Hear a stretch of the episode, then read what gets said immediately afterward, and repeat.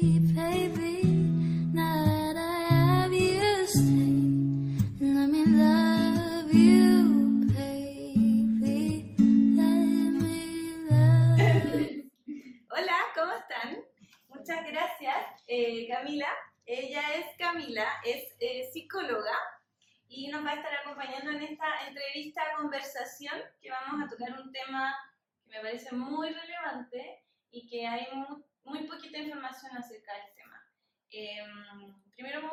Que nos contaras un poco a qué te dedicas para que te conozcan y luego partimos.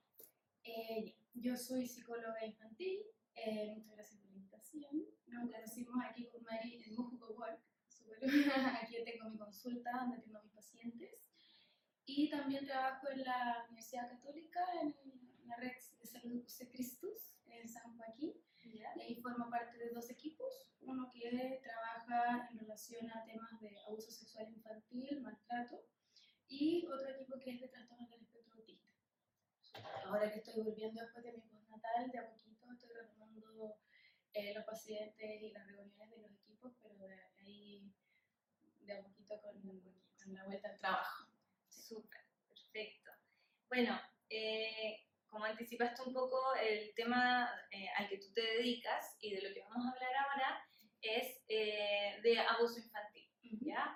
Em, hay muchos casos, yo creo que mucho más de lo que uno piensa, eh, porque sigue siendo obviamente tabú en la familia, muchas veces las familias incluso prefieren ocultarlo, aún así sabiendo. Eh, no sé realmente por qué, pero bueno. Y, y eso queremos hablar un poco. Lo primero que te quiero preguntar es, ¿cómo podemos prevenir nosotros como padres que nuestros hijos vayan a ser eh, víctimas de algún tipo de abuso o de acoso? Porque queramos o no, en algún momento nos empezamos a separar de ellos cuando empiezan a ir a la sala cuna, empiezan a ir al jardín, o incluso cuando se lo dejamos a alguien encargado para ir un ratito, basta con cinco minutos para que pase algo. Entonces, eh, ¿cómo podemos prevenir? Lo primero. Ahí es muy importante lo que tú dices porque hay dos escenarios que son súper complejos. Uno es lo que tú dices, claro, de una persona extra a la familia, ya sea la tía del jardín, el- de la liebre, esos cinco minutitos que está con un desconocido que yo eh, dejé al cuidado, ¿cierto? Pero otro tipo de situación que es aún más compleja y que lamentablemente es la más frecuente es en casos donde el abuso se, el abusador es parte de nuestro círculo más íntimo de familiar o de amistades, o sea, el tío, el primo, incluso los abuelos, los padres, ¿cierto? Y ahí eh, es otro tipo de escenario, ¿cierto? Porque la prevención eh, es mucho más fácil en el sentido cuando es un desconocido que Claro. va a hacer algo que, eh, que cuando el abusador se instala en un proceso de seducción con el niño, de eh, establecer un vínculo afectivo con él, cosa que el niño termine tan confundido de que cuando de repente me tocó una parte que a mí me hizo sentir muy incómodo, yo no, no- no supe qué no supe eh, si está bien, si está mal, en, un estado de confusión eh, eh, que, finalmente nos lleva muchas veces a quedarse con ese secreto, ¿cierto? De, no contar. y ahí es muy importante, en términos de lo que tú decías de prevención, hay varias cosas.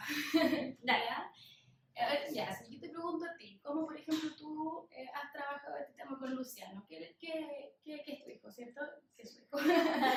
¿Qué, ¿Qué le dices tú? ¿Cómo lo, hay, cómo lo has hablado con él? La forma que tenemos nosotros de prevenir básicamente es diciéndole a Luciano, eh, bueno, explicándole que eh, nadie puede tocar su cuerpo, que, eh, que no sea o yo o el papá en el baño, en la ducha, básicamente para limpiarlo, eh, pero que nadie puede tocar y tampoco ver. Eh, yo, yo, yo personalmente soy muy pudorosa, entonces eh, también trato de que Luciano entienda, por ejemplo, cuando vamos a la piscina, eh, si yo le cambio el traje de baño en la piscina porque no hay camarines o en la playa, qué sé yo, lo tapo con toalla y le digo que nadie le puede ver eh, su pene, su poto con nombres como los nombres más claros de los órganos sexuales.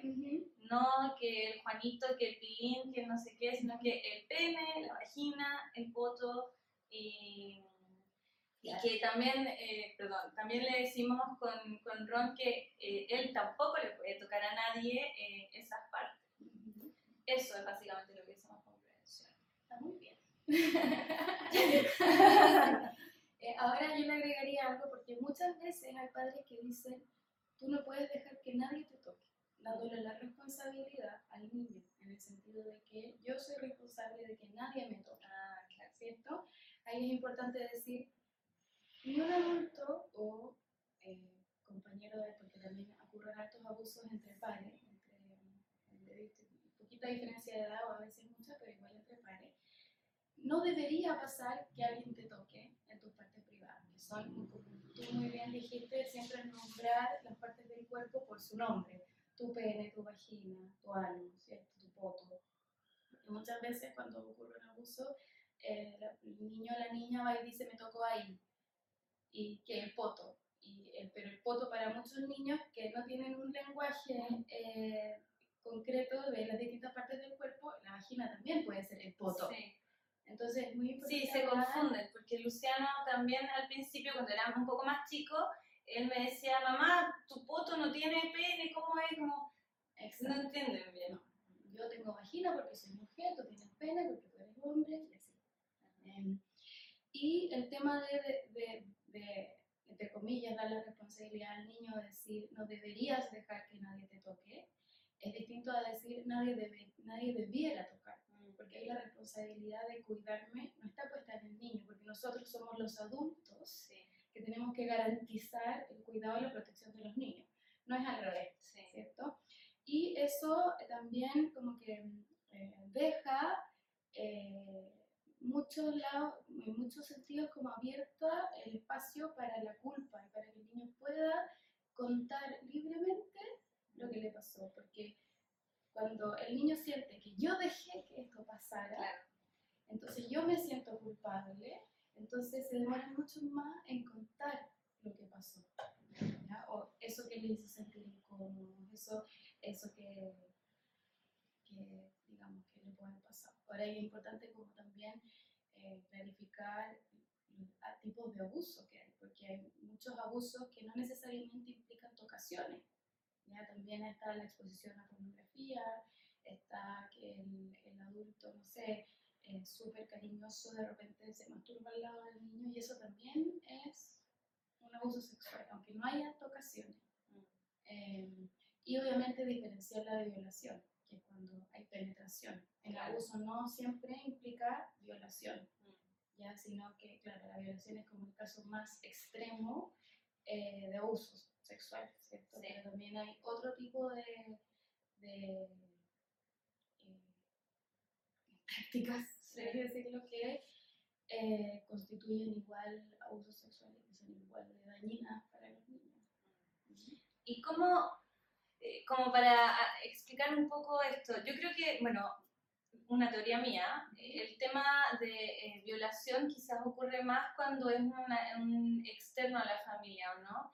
Y el, el, esto como más sigiloso, como, de, como decías tú, de que el adulto masturbándose cerca del niño, o el adulto tomándole fotos al niño cuando duerme, o qué sé yo, eso quizás se puede dar más en el ambiente familiar porque es como, eh, como más secreto, más, más piola, ¿cachai? y se puede mantener en el tiempo, porque el- me imagino yo, la violación eh, es, es más clara.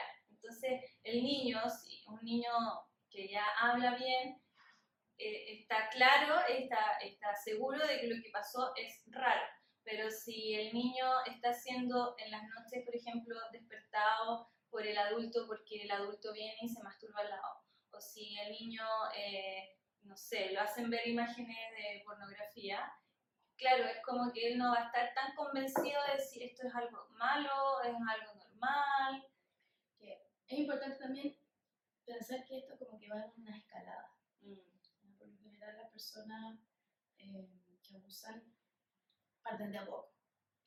eh, el principio es como el cariñoso, el regalón, se establece un vínculo y luego este vínculo se va pervirtiendo, ¿ya? que empiezan, por ejemplo, a interpretar eh, eh, caricias de los niños que la entregan porque son niños y porque son inocentes. Y el adulto que tiene esta otra mirada en la sexualidad, ¿cierto? Lo interpreta como un gesto, eh, lo pervierte finalmente, como un acto sexual. Entonces, en términos de la prevención en eso, es muy importante cómo se expresa afecto en la familia, o sea, cómo las mamás y los papás eh, demuestran el amor eh, de una manera sana, ¿cierto? De una manera saludable. Porque muchas veces los niños, lamentablemente, los niños que son más vulnerables a los abusos son los niños que son poco vistos.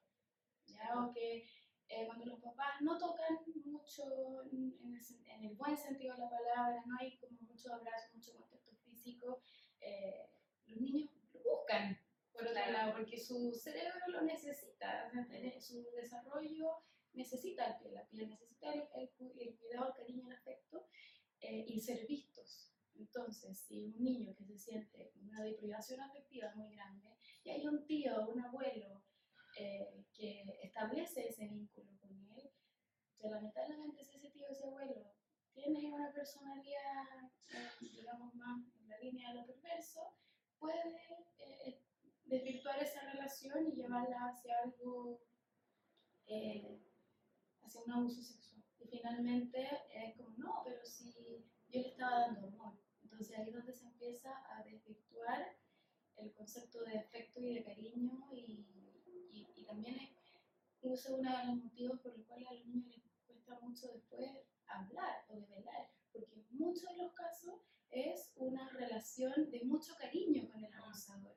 Entonces, otra de las cosas que, por ejemplo, dicen los papás como para prevenir el abuso es, si es que alguien a ti te hace algo, yo lo mato o yo lo meto a la Sí, cárcel, claro. qué sé yo. Eso los asusta. Y los asusta porque ¿cómo van a meter a mi abuelo a la cárcel? ¿Cómo van a matar a mi abuelo? Entonces mejor me quedo callado porque no quiero que a esa persona le pase nada malo. ¿Me entiendes? Entonces es cambiar eso por de que alguna vez algo así llega a pasar que no debería pasar, tú me cuentas y vamos a ver cómo lo hacemos para que esto no siga pasando. Ya, perfecto. ¿Entiendes? Como para dejar el espacio y si te demoras en o sea, que nunca va a ser culpa tuya, número uno, y si llega a pasar, los niños se demoran a veces en contar. Da lo mismo el tiempo que se demore, cuando hablan del tema, siempre creer, siempre validar, nunca bombardear de preguntas, siempre al tiro dirigirse a un especialista. Y bueno, y ahí todo el tema tiene que ver con la orientación a la denuncia, ¿cierto? A, a proteger al niño de que termine como el contacto directo con la persona que, que lo está abusando, tantos temas. Sí. Ya vamos a ir de a poco. Según lo que mm, nos explicabas entonces, eh, podría ser que hay un perfil de niño que, que, que sea más, eh, ¿cómo se dice? Como Vulnerable. vulnerable, que tenga más probabilidades, entre comillas, de ser abusado. Eh, yo creo que sí. ¿Sí? O sea, yo creo que todos los niños son vulnerables Sí. y todos los niños tienen que ser protegidos. Pero en términos de prevención, yo creo que lo que, lo que más eh, ayuda en ese sentido son los niños que son vistos, que son eh, afectivamente protegidos por sus padres. Eh, los abusadores por lo general son súper eh, hábiles en detectar el niño que está solo, el niño que no es visto, el niño que necesita cariño, que necesita piel. eh, y, y lo dan. Entonces, y los niños también buscan, buscan eso. Eh, entonces es muy importante en términos de prevención, ¿no es cierto? El 100% ahí, toda la pega que hace uno día a día de hablar eh, de, lo- de lo- de- la- de los límites del cuerpo de una manera sana y del cariño bien entregado.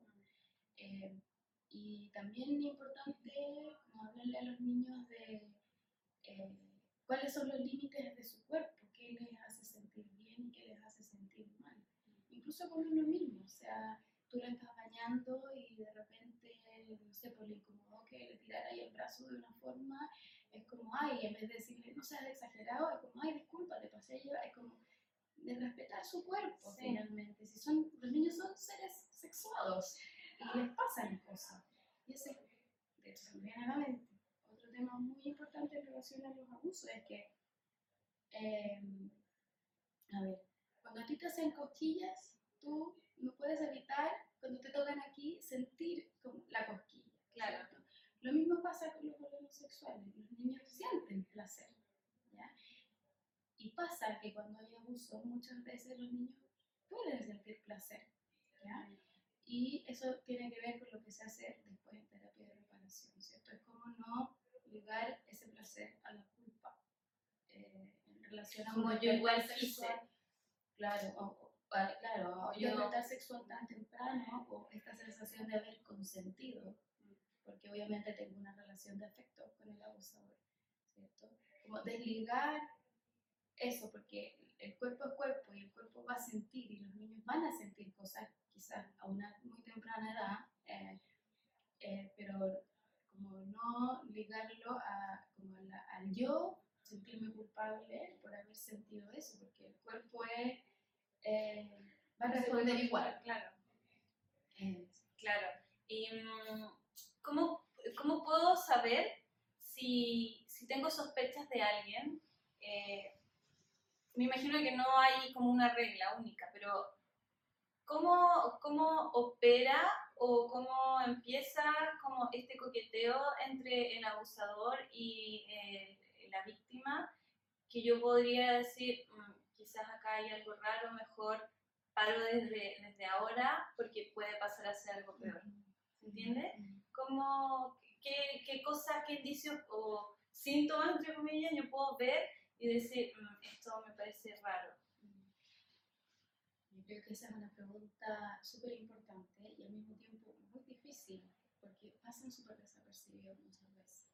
Ahora, por lo general, el adulto que le presta mucha atención a un niño, em, como que se sale de lo común, ya es un síntoma de si es que a ti como mamá se te prende alguna alarma, porque este adulto me está prestando demasiada atención a mi hijo como porque sí, eh, ya ponerle ojo. O por ejemplo, si ese adulto sabe que yo voy a salir y se ofrece siempre para cuidarlo, quizás como estar atenta de repente. Sí y no, no, porque también puede ser una súper buena amiga o buen Sí. pariente que, claro.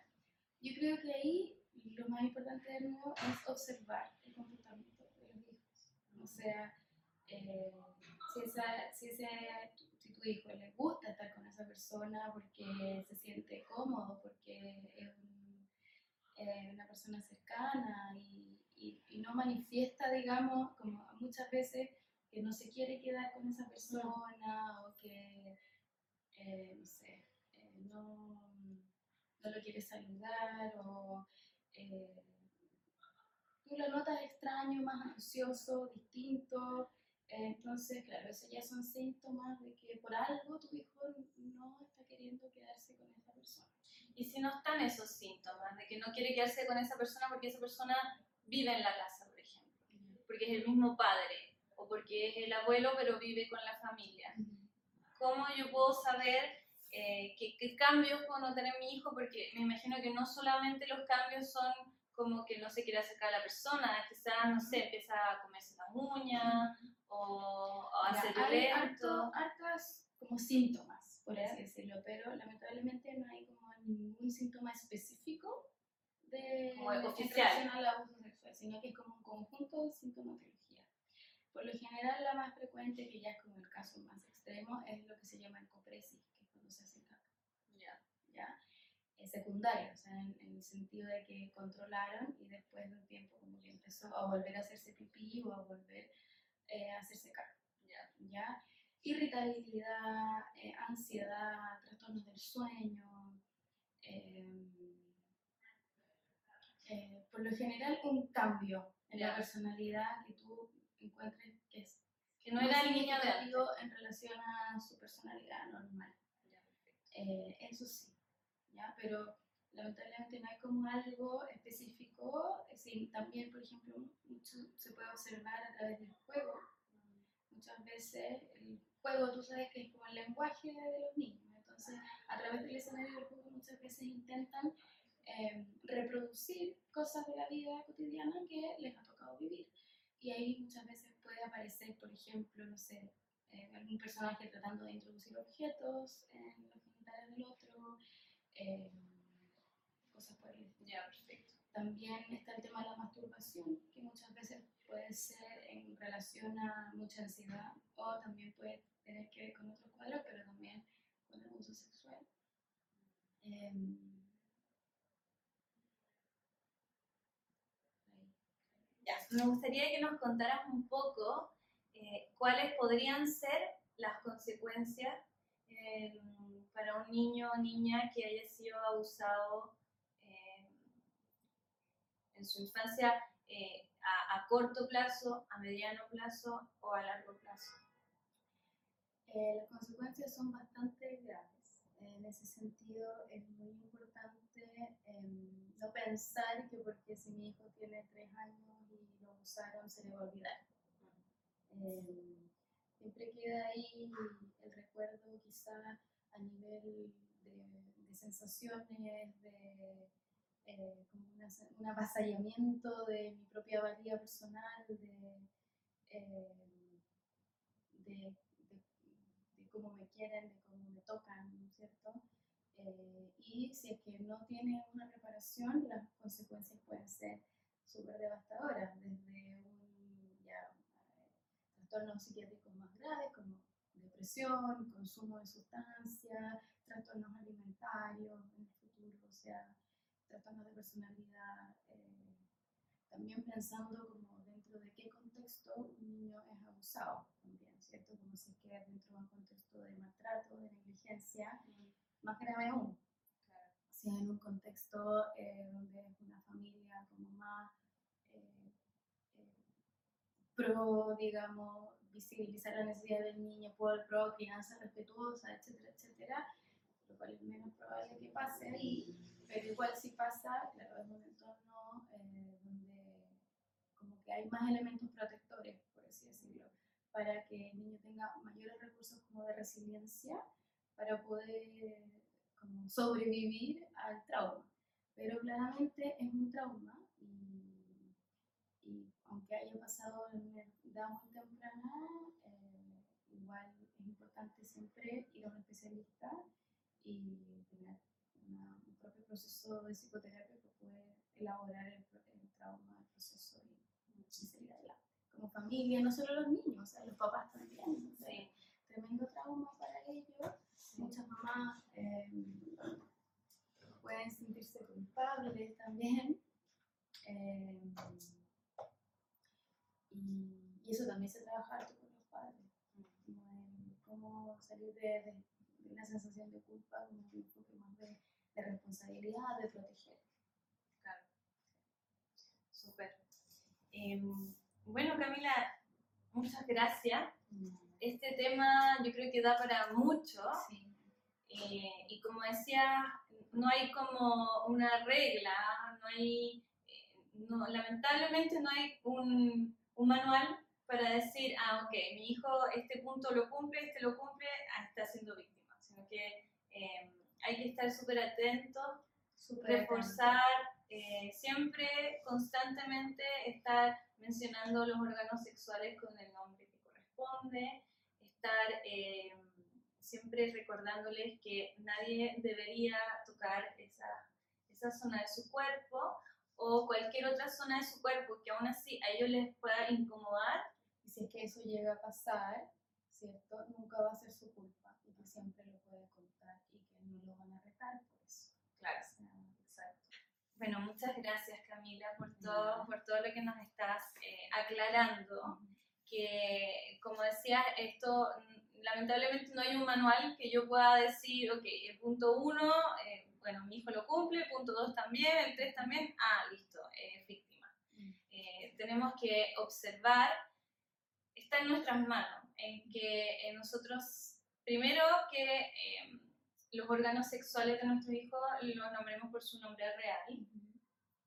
Eh, luego que, que también les dejemos bien claro que eh, no debería pasar, pero que si llega a pasar no es culpa de ellos, ¿cierto?